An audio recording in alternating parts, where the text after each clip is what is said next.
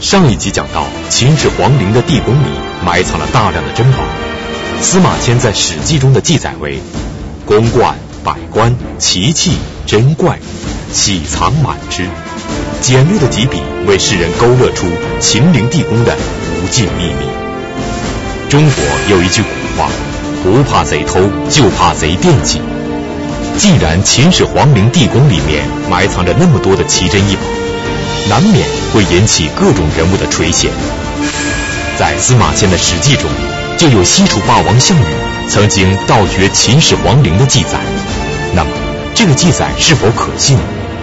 英雄盖世的项羽，真的会做出这种盗掘他人祖坟的事情来吗？河南大学王立群教授在浩瀚的历史文献中找寻蛛丝马迹。解读神秘的秦始皇陵，为您继续讲述系列节目《王立群读史记·秦始皇之盗陵毁陵之谜》。那么，秦陵到底被人盗掘过没有？我们翻开历史文献的记载，我们会发现，秦陵不但被盗掘过，而且被人毁坏过。文献记载记载的清清楚楚。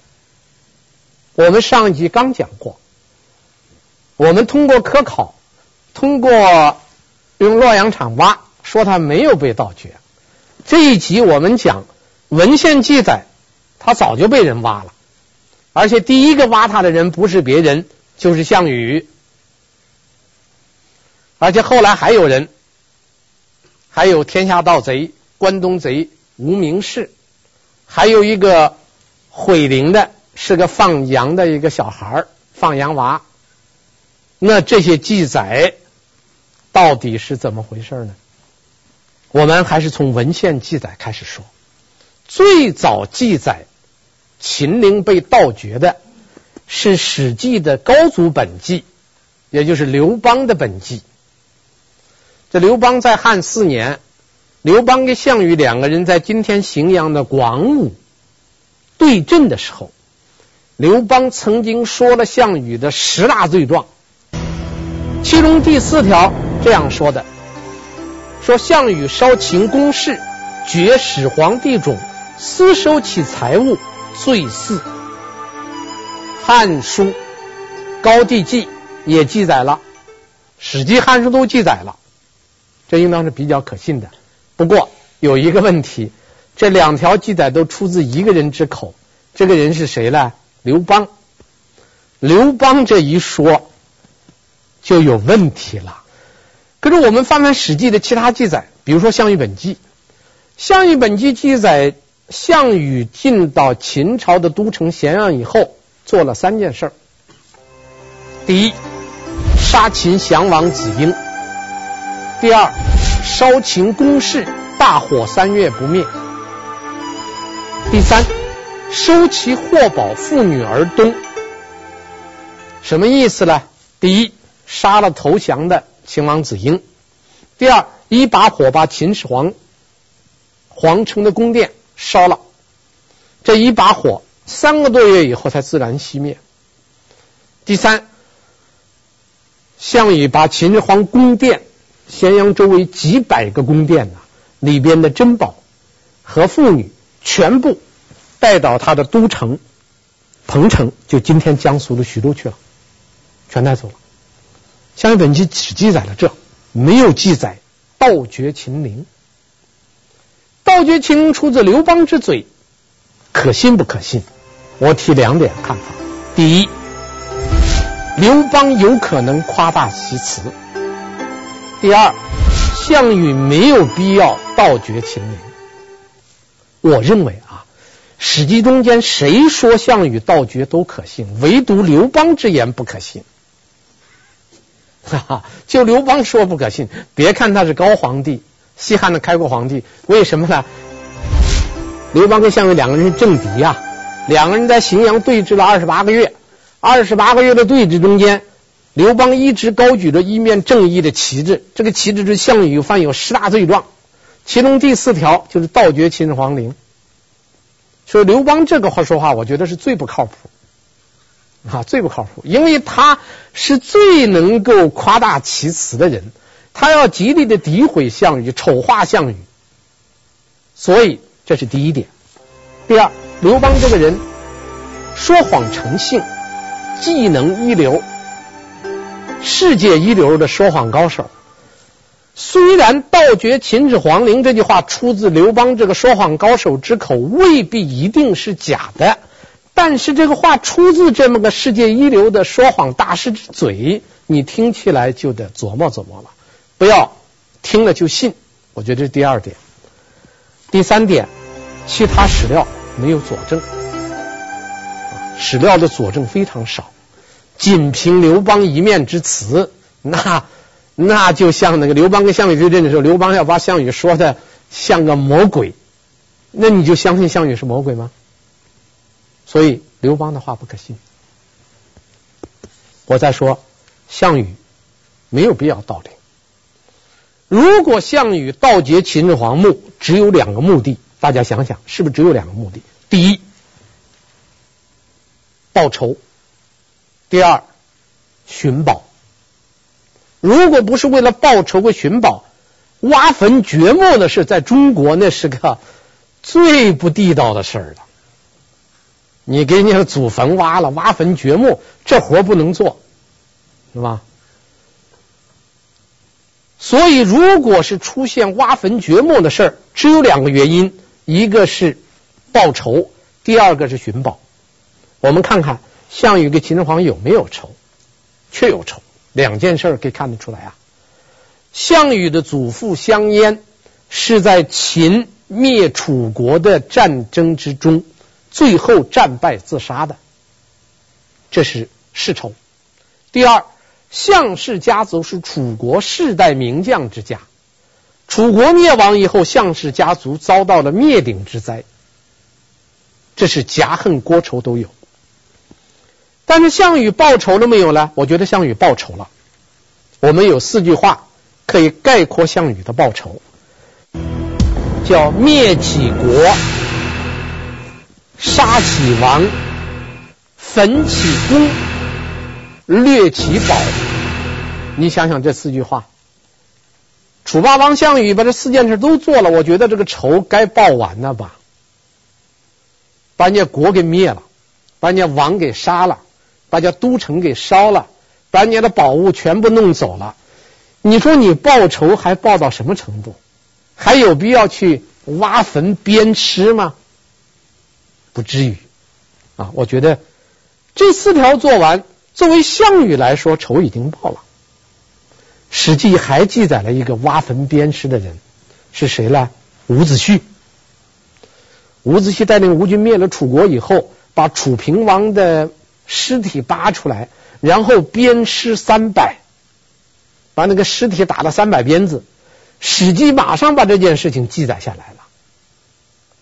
假如项羽要把秦始皇的陵给扒了，把秦始皇的遗体给扒出来了，那你要知道，项羽的名气可比伍子胥的名气大，秦始皇的名气也比那个楚平王的名气大。史记能不记载吗？没有记载。所以我说，第一个可能性不大。再说寻宝，你挖人家的墓不就是为了找宝贝吗？那我们看看项羽得了多少宝贝？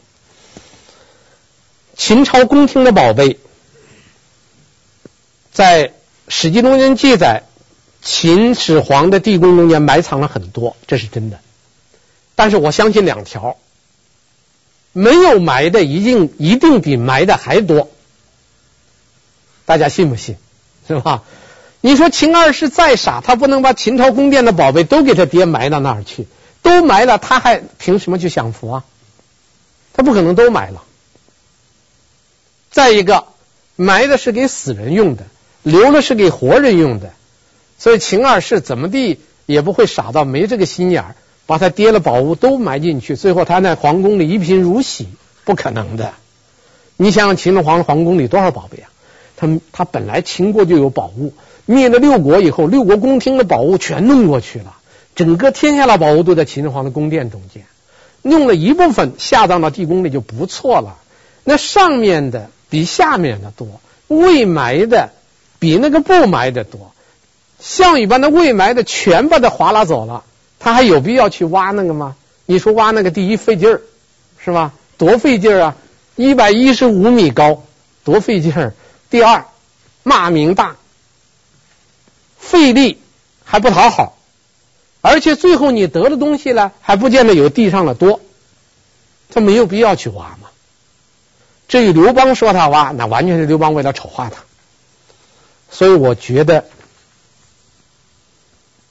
刘邦说的项羽盗掘秦始皇陵这件事儿不太可靠。发生在秦朝末年的楚汉战争，成就了开创四百年汉家王朝的汉高祖刘邦，也成就了慷慨赴死、千古传颂的西楚霸王项羽。不过，成者王侯，败者寇。《史记》是汉武帝时期编纂的史书，在史实把握和行文方式上，自然要为汉室说话。所以在《史记》中，刘邦以盗掘秦陵来丑化项羽的记载就不足为奇。那么，在其他史书中，是否还有项羽盗掘秦陵的记载呢？王立群教授又会如何评析呢？那么，有没有记载项羽盗陵的佐证呢？有，《汉书》的《刘向传》有记载。刘向生活的时代是在汉成帝时期，汉成帝要大修陵墓，刘向就给汉成帝写了封奏书，说你千万不要大修陵墓。你看那秦国，凡是大修陵墓、埋葬宝物多的，一个一个都被人家盗掘了。其中提到秦始皇陵，说了这么两句话：“项籍翻起宫室隐宇，往者咸见发掘。”说项羽呢挖了秦始皇的陵，只要去的人都看见了。这是《汉书》中间的记载，《汉书》一记载就比较麻烦了。我们知道班固是一个非常优秀的史学家，《汉书》呢是一部非常严谨的史学著作。但是我们要说一句话，《汉书》的记载绝大多数是可信的，不等于这两句话也是可信的。所以总体来说是可信的。刘向完全有可能根据他所获得的史料，这个史料不一定可靠，夸大其词，劝汉成帝不要厚葬，要薄葬。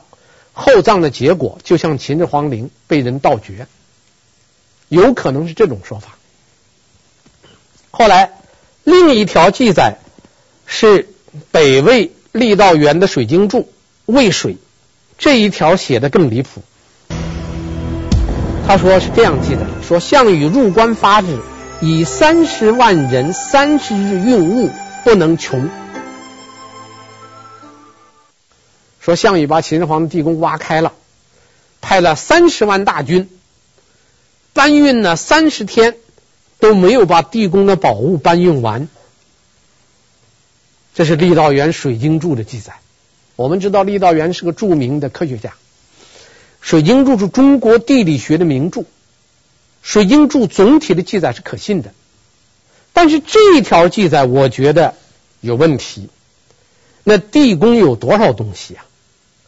三十万人去搬，地宫总面积。两万四千平方米，三十万人去搬，搬了三十天没有搬完，不大可能。这是第一种说法，项羽盗陵说，我认为不太可信。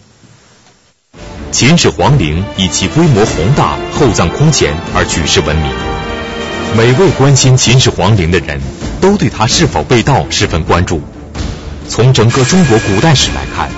历朝历代的末年都是最混乱的时期，群雄争霸，盗匪横行，整个社会处于无政府的状态。而此时正是盗墓者掘坟挖墓的大好时机。历代王朝的陵寝几乎都是在这个时候被盗的。那么，在两千多年的无数次改朝换代中，秦始皇陵是否能够躲过盗墓者的贪婪垂涎？在各种历史文献中。还会有哪些关于盗掘秦陵的记载呢？第二种说法，天下盗贼盗陵。这个天下盗贼这个盗陵，它也有个出处，是出自《论衡》的死尾篇。大家知道，《论衡》是一部非常有名的著作，它的作者是东汉的王宠。王宠的《论衡》是中国思想史上的一部名著。王宠在《论衡》的死尾篇中间说：“秦始皇葬于骊山，二世末，天下盗贼崛起墓。”说天下盗贼崛起。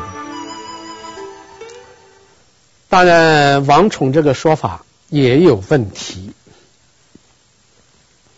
第一个问题，《史记》记载刘邦说是项羽，王宠的记载是天下盗贼，这两说本身就打架，到底是项羽啊，到底是天下盗贼啊？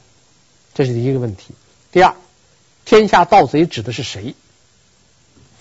为了说清天下盗贼是谁，我们再举一部书的例子做一个补充。这一部书很有名，但是对大家来说非常陌生，叫《太平御览》。这个太平是个年号，是北宋初年一个皇帝的年号。这个皇帝的年号叫太平兴国，所以这个时期编的书都叫做太平。这个书有记载啊，当然这个书呢，很多人不太熟悉。这是中国古代特殊的一种书，叫类书，分类的类。它是分类收集了各种各样的典故，为古代的文人写诗歌、写文章用典故用的方便，出这种书。这种书你要查一个典故，你比如说查月亮，他会把月亮所有的称呼全给列出来。然后古人用月亮的名句全部给你列出来，供你写诗文来模仿。写太阳，他把太阳所有的典故列出来，然后把所有的用法列出来。《太平御览》记载了这么一句话：“关东贼发始皇陵，中有水银。”关东贼，他这个《太平御览》的时候提到了关东贼，而《论衡》提到一个天下盗贼。我认为他指的是一个人，一类人。所谓天下盗贼，关东贼就是指的起义军。关东的起义军打到关中的时候，盗掘了秦始皇陵，这就带来了一个很大的问题。那么，关东的义军什么时间打入函谷关的呢？是秦二世二年的冬天，有一位。陈胜手下的大将叫周文，他率领大军打入函谷关，一直打到淅水边上。这个淅水离秦陵非常近，秦二世惊慌了，采纳了张邯的意见，赦免了骊山图，让张邯带领骊山图去给周文对抗。周文打了败仗，退出函谷关。张邯乘胜追击，周文战败，在河南的渑池自杀了。有这么一件事儿，这里边天下盗贼给关东贼只能指这么一件事儿，就进入函谷关的天下义军，他们有没有可能盗掘秦始皇陵？我觉得取决于两个问题：第一，有没有时间；第二，有没有力量。我们从时间上来看，我觉得不太可能。从时间上有两个不允许，第一是秦二世不允许，第二是章邯军不允许。因为关东的义军一进入关中，对秦二世来说，这可是天下第一号的大事啊。在此之前，我们讲过，秦二世对关东义军的事情没有放在眼里，他采取的是一种鸵鸟政策，不承认，不面对。但是，一旦进入函谷关，秦二世震惊，立即召开御前会议，采纳张邯意见，赦免骊山图，组织反攻。所以，秦二世迅速的反应，使周文的军队没有时间去盗掘秦始皇陵，因为秦始皇陵不像我们来这个地方搬个东西都走，那你得挖开呀、啊。那是很很艰难的一件事情，那要很从容的去做。第二，章邯军也不允许啊。章邯组织了军团以后，立即率兵去迎战呐，而且一上手就把周文的军队打败了。周文是一个嗯不太有作战经验的一个军官，他西进的过程中间，他开始出发的时候，他仅仅拿了一封陈胜发给他的一个诏书，拿了一个大将军印。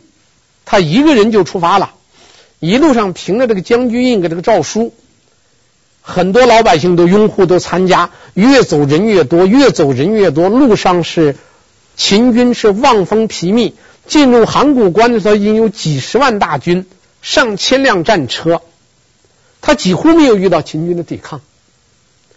进入关中以后，遇到张邯，他才遇到真正对手，结果一战即败。而且是一败再败，最后是战败自杀。你想想，在这种情况下，周文能够去盗掘秦始皇陵吗？如果盗掘秦始皇陵，他必定要分出来一份兵力，他的兵力集中起来还打不过章邯，他不可能分兵啊。他还没有给秦始皇陵挖开，章邯已经给他的陵给他准备好了，他怎么去盗掘别人的陵啊？他没有挖别人的墓，人家已经给他的墓挖好了，没有是不可能啊！所以我觉得这个天下盗贼说也不太可靠。第三种说法叫无名氏盗陵说，这无名氏是我起的啊，因为我看到中唐有两个很有名的诗人，一个叫鲍融，一个叫白居易。鲍融的名气不太大，鲍融写了一首诗。叫经秦皇墓，就是经过秦始皇墓，写了很长一首诗，我们不能全引，我引有关的四句。这四句这样说：山河一意兴，万事随人去。白昼到开陵，玄冬火粉树。这话已经说的很白了，说江山一改姓啊，所有的事儿你都做不了主了。你任凭人家去做了，结果呢，大白天就挖开你的陵墓了，这就叫白昼盗开陵。鲍荣光说盗陵，他没有写谁盗陵，所以我给他起了个名字叫无名无名贼。另一首诗是白居易，白居易这个名字大家非常熟悉。白居易有一首《新乐府五十首》中间有一首叫《草茫茫》，这首诗写得很漂亮。我读一下全文，大家可以听一听。草茫茫，土苍苍，苍苍茫茫在何处？骊山脚下秦皇墓，墓中下河三重泉，当时自以为深故。下流水银向江海。上坠珠光作雾兔，别为天地与其间，泥浆富贵随身去。一朝盗掘坟陵破，龙裹神堂三月火。可怜宝玉归人间，暂借泉中买生货。射者狼藉捡者安，一凶一吉在眼前。平君回首向南望。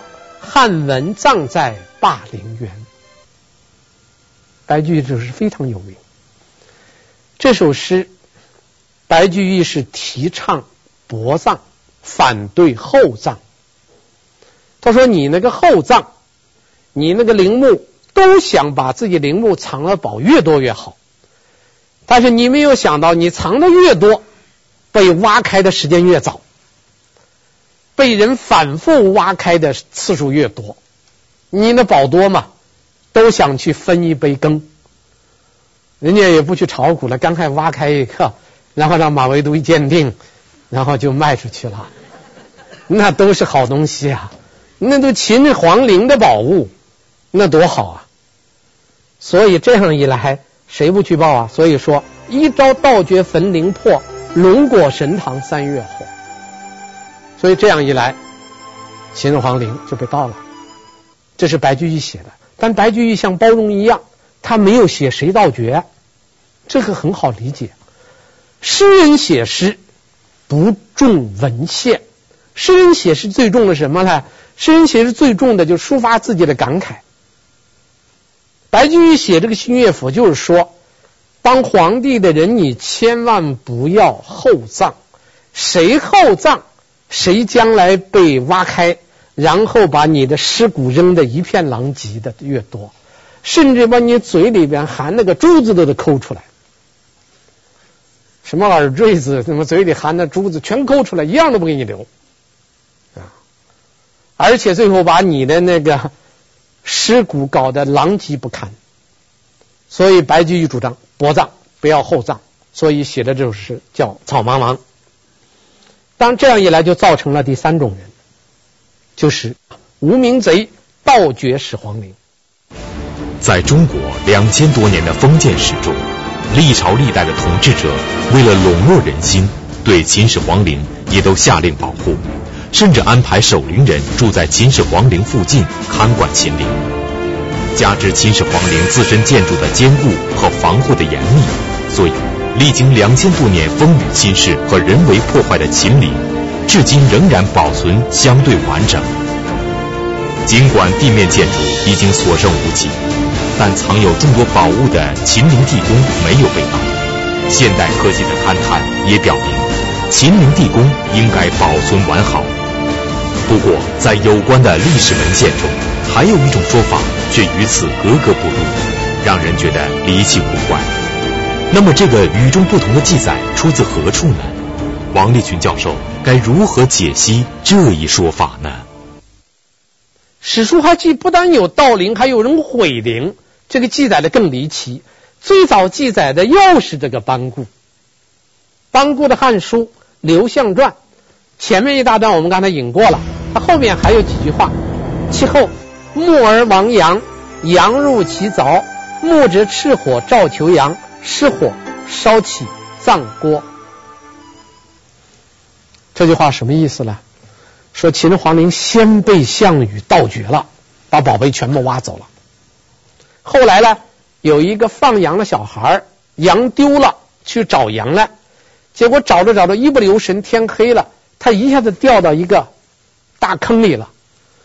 然后他在坑里点了个火把找，结果点着火把走着走着就走到秦始皇的地宫里来了。一不小心，这一把火就把。刚刚修好的那个地宫给烧了，把秦始皇的棺材也给烧了。班固在《刘向传》又记载了一个牧羊娃找羊掉到地宫里，点了个火把，无意中烧了。这就是非常有名的毁陵事件。而且这条记载，郦道元的水经注在渭水中间又重复了。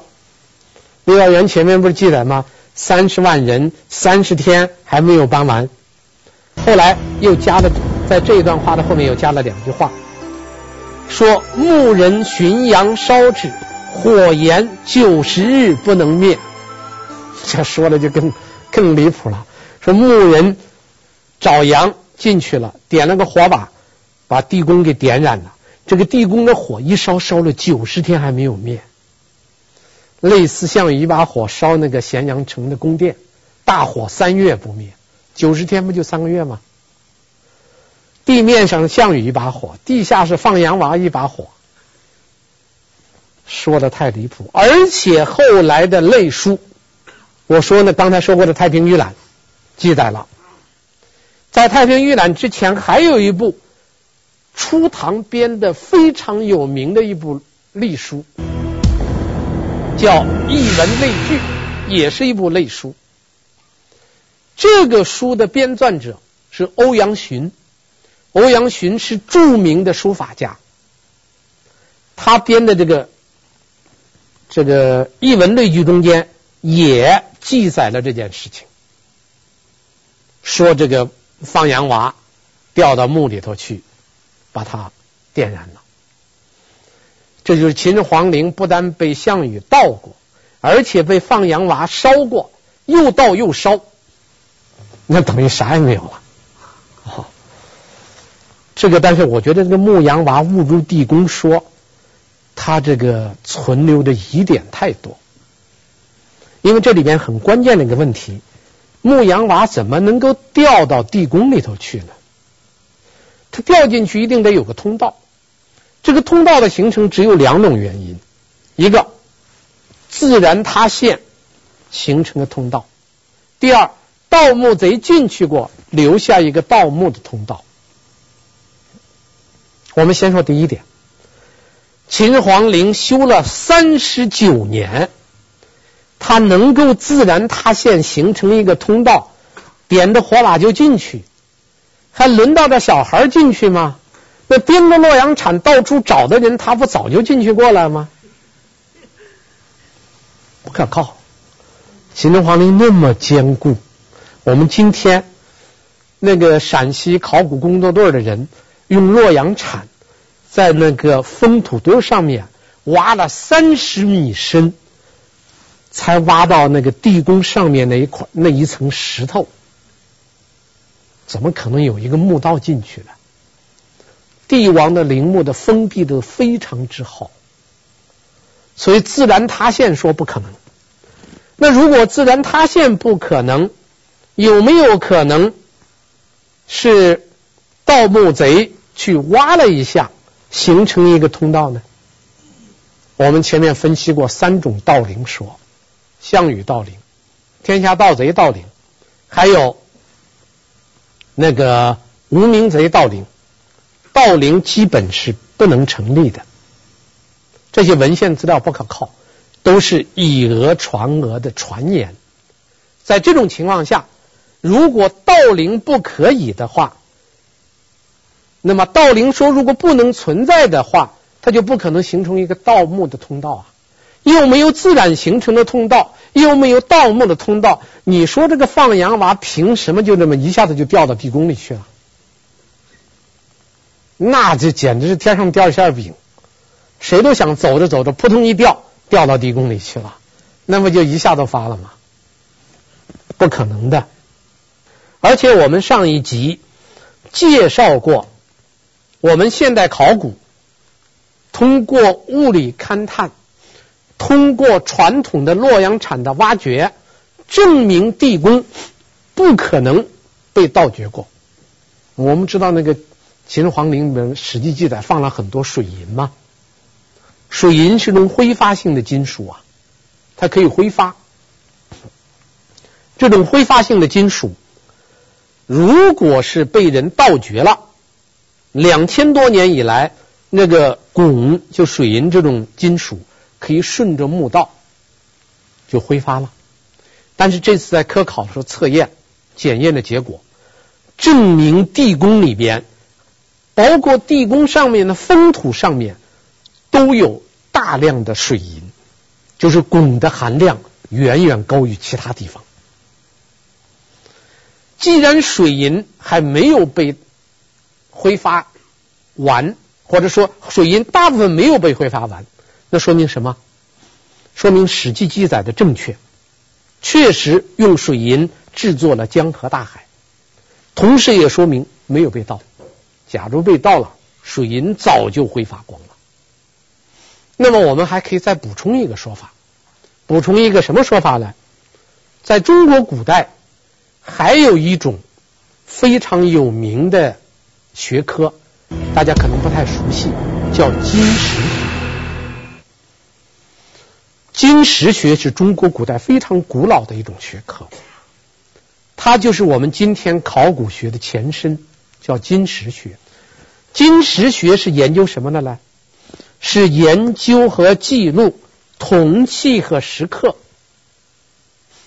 金石学研究的对象。一个是铜器，一个石刻。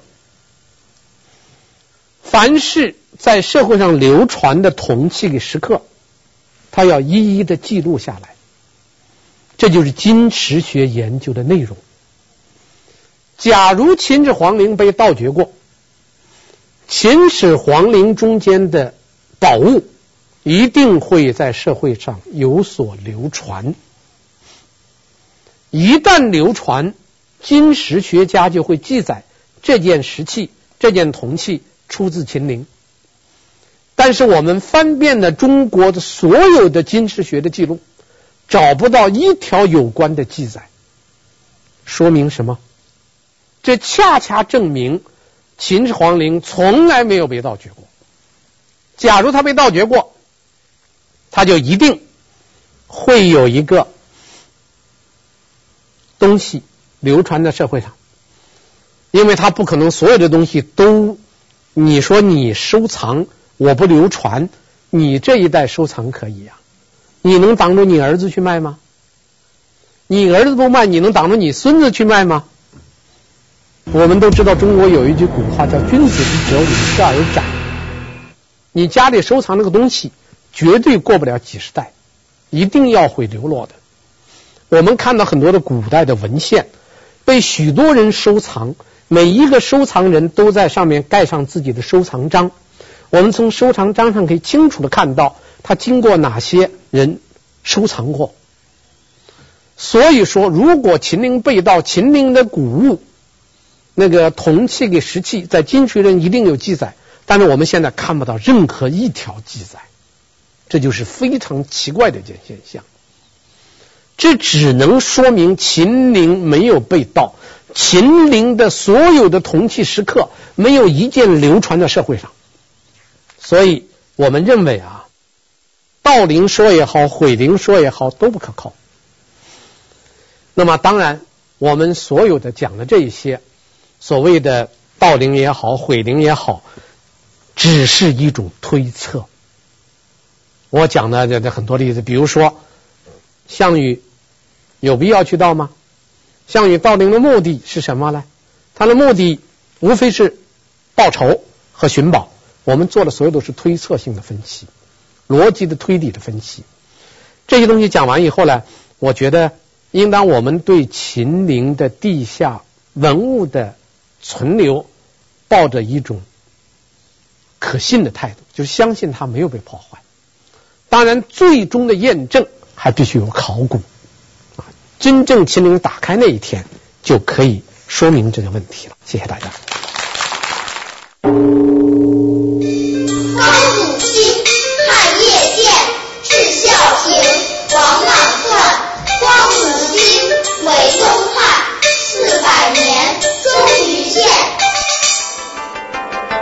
一个曾经得到皇室器重、得到天下百姓赞誉的圣人，却原来是盗取汉室江山的窃贼。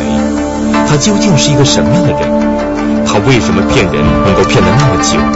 又是谁抢回了被夺走的刘家天下？而大汉王朝最终又是如何消失的呢？请听复旦大学钱文忠教授解读《三字经》系列第二十七集。